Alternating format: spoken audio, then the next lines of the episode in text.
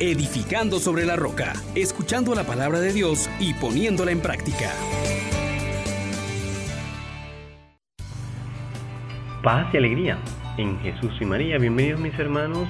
Les saluda su hermano Juan Elías de la Misericordia Divina, agradecido con Dios por este día tan especial en que celebramos la Inmaculada Concepción de la Santísima Virgen María.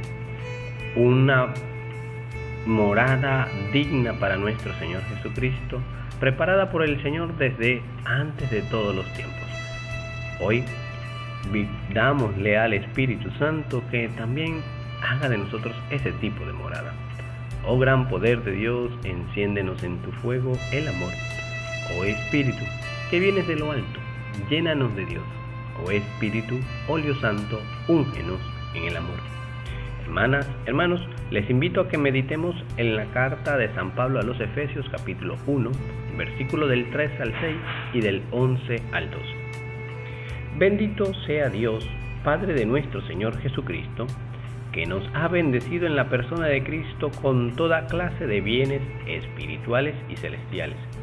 Él nos eligió en la persona de Cristo antes de crear el mundo para que fuésemos santos e irreprochables ante Él por el amor. Él nos ha destinado en la persona de Cristo, por pura iniciativa suya, a ser sus hijos, para que la gloria de su gracia, que tan generosamente nos ha concedido en su querido Hijo, redunde en alabanza suya. Por su medio, hemos heredado también nosotros. A esto estábamos destinados por decisión del que hace todo según su voluntad. Y así nosotros, los que ya esperábamos en Cristo, seremos alabanza de su gloria. Palabra de Dios. Te alabamos, Señor. Hermanas, hermanos, este es uno de los textos más hermosos del Nuevo Testamento, pues nos revela la voluntad de Dios y nos revela el proyecto que tiene con cada uno de nosotros y hoy de modo muy especial al celebrar la Inmaculada Concepción de la Virgen María, es decir, a María que fue liberada de el pecado original desde su concepción en atención a los méritos redentores de su Hijo Jesucristo. Dios la liberó porque no podría venir el que es todo santo a través de alguien que estuviera manchado en el pecado pecado que transformó la humanidad, que transformó el proyecto de Dios, cuando nuestros padres, Adán, Eva, decidieron rechazar la vida con Dios y hacerla a su manera. Todo quedó resquebrajado. Vimos a Dios como alguien que nos causaba miedo porque nos podía matar. Estábamos divididos con nosotros mismos y avergonzados porque habíamos fallado. Veíamos al otro como un enemigo y ahora la creación nos era desconocida, agreste contra nosotros. Ante todo eso, Dios tomó una iniciativa, nos propuso desde el principio un proyecto de salvación. A través de la descendencia de la mujer vendría la luz del mundo, la salvación.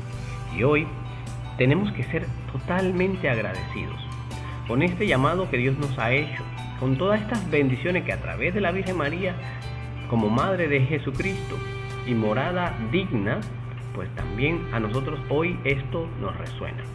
Y es que se produce una plenitud de los tiempos en donde Cristo ha venido, pero sabes que en este tiempo de Adviento, en donde celebramos adecuadamente esta fiesta de la Inmaculada Concepción, también nosotros estamos llamados a esta batalla de la pureza. Porque a través de la pureza es en donde se resalta toda la grandeza de un material. Mientras menos escoria tenga el material y más fuerte sea la adhesión de todo ese material, llamémoslo oro, platino, diamantes, pues nos encanta todo estos elementos puros. Bien, Dios también quiere que tú y yo seamos de esos que brillen con su luz. Y por eso damos gracias, porque ha bendecido a toda la humanidad en la persona de Cristo, con todo tipo de bienes. Y hoy quiero que tú tengas muy en cuenta algo. Eres una persona elegida por Dios porque no naciste por casualidad, sino que fuiste elegido en la persona de Cristo antes de crear el mundo. Escúchalo bien, para que fueras santo e irreprochable ante Él por el amor. Y es que este amor de Dios nos ha hecho una nueva criatura, nos ha hecho santos. Santos porque somos semejantes a Dios que es santo. Santos porque hemos sido redimidos por Cristo nuestro Señor con su sangre. Y hemos sido hechos templos del Espíritu Santo. Esta triple realidad que nos lleva a vivir en santidad es lo que ya desde el principio se ve en la Virgen María donde como inmaculada, sin mancha, sin pecado, resplandece como digna morada de Cristo nuestro Señor. Y esto es lo que hoy yo quisiera también proponerte, que no olvides que has sido destinado por pura iniciativa de Dios, sin mérito de tu parte, a ser hijo de Dios, a vivir en su presencia y darle gloria. Y eso significa desterrar todo pecado, significa dejar de lado todo aquello que te afea, que te ensucia. Dios te ha concedido una gracia para que redunde en alabanza suya, para que tu vida le dé al mundo un rostro único que Dios ha puesto en ti, el suyo. Y al ser herederos de estas grandes promesas, pues Dios hoy también te hace la ofrenda de la Virgen María como modelo de que se puede vivir sin pecar. Ella, siendo liberada del pecado y de la concupiscencia, diariamente en su actuar también tomó la decisión de no ofender a Dios, de no ofender al prójimo. Y eso está tanto a tu alcance como en el mío. Por eso nos podemos alegrar, porque ahora Dios está haciendo una obra nueva. Él hace maravillas. Él con su poder nos restaura a nuestro estado original y ya nos da a conocer su victoria. Ya revela a las naciones que se da un acuerdo entre su misericordia y su fidelidad. No nos trata como nuestras culpas merecen, sino que nos limpia y nos pone a manifestar su gloria.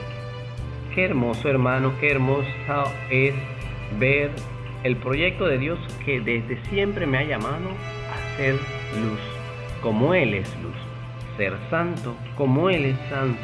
Y por eso podemos llenarnos de alegría Mirarnos en el espejo de la Virgen María nos pone de manifiesto que tú y yo estamos también invitados a que en este tiempo de Navidad le ofrezcamos una digna morada al Señor.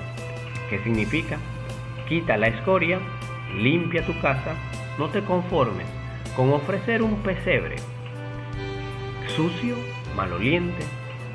Si Dios desea nacer en sencillez, pero tú le puedes ofrecer la mejor morada, como lo fue María, una morada limpia, pura, sin mancha.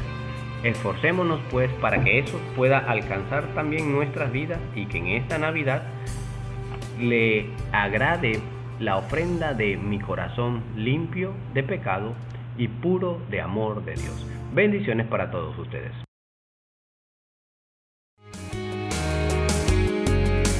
Les exhortamos, hermanos, por la misericordia de Dios, que pongan por obra la palabra y no se contenten solo con oírla.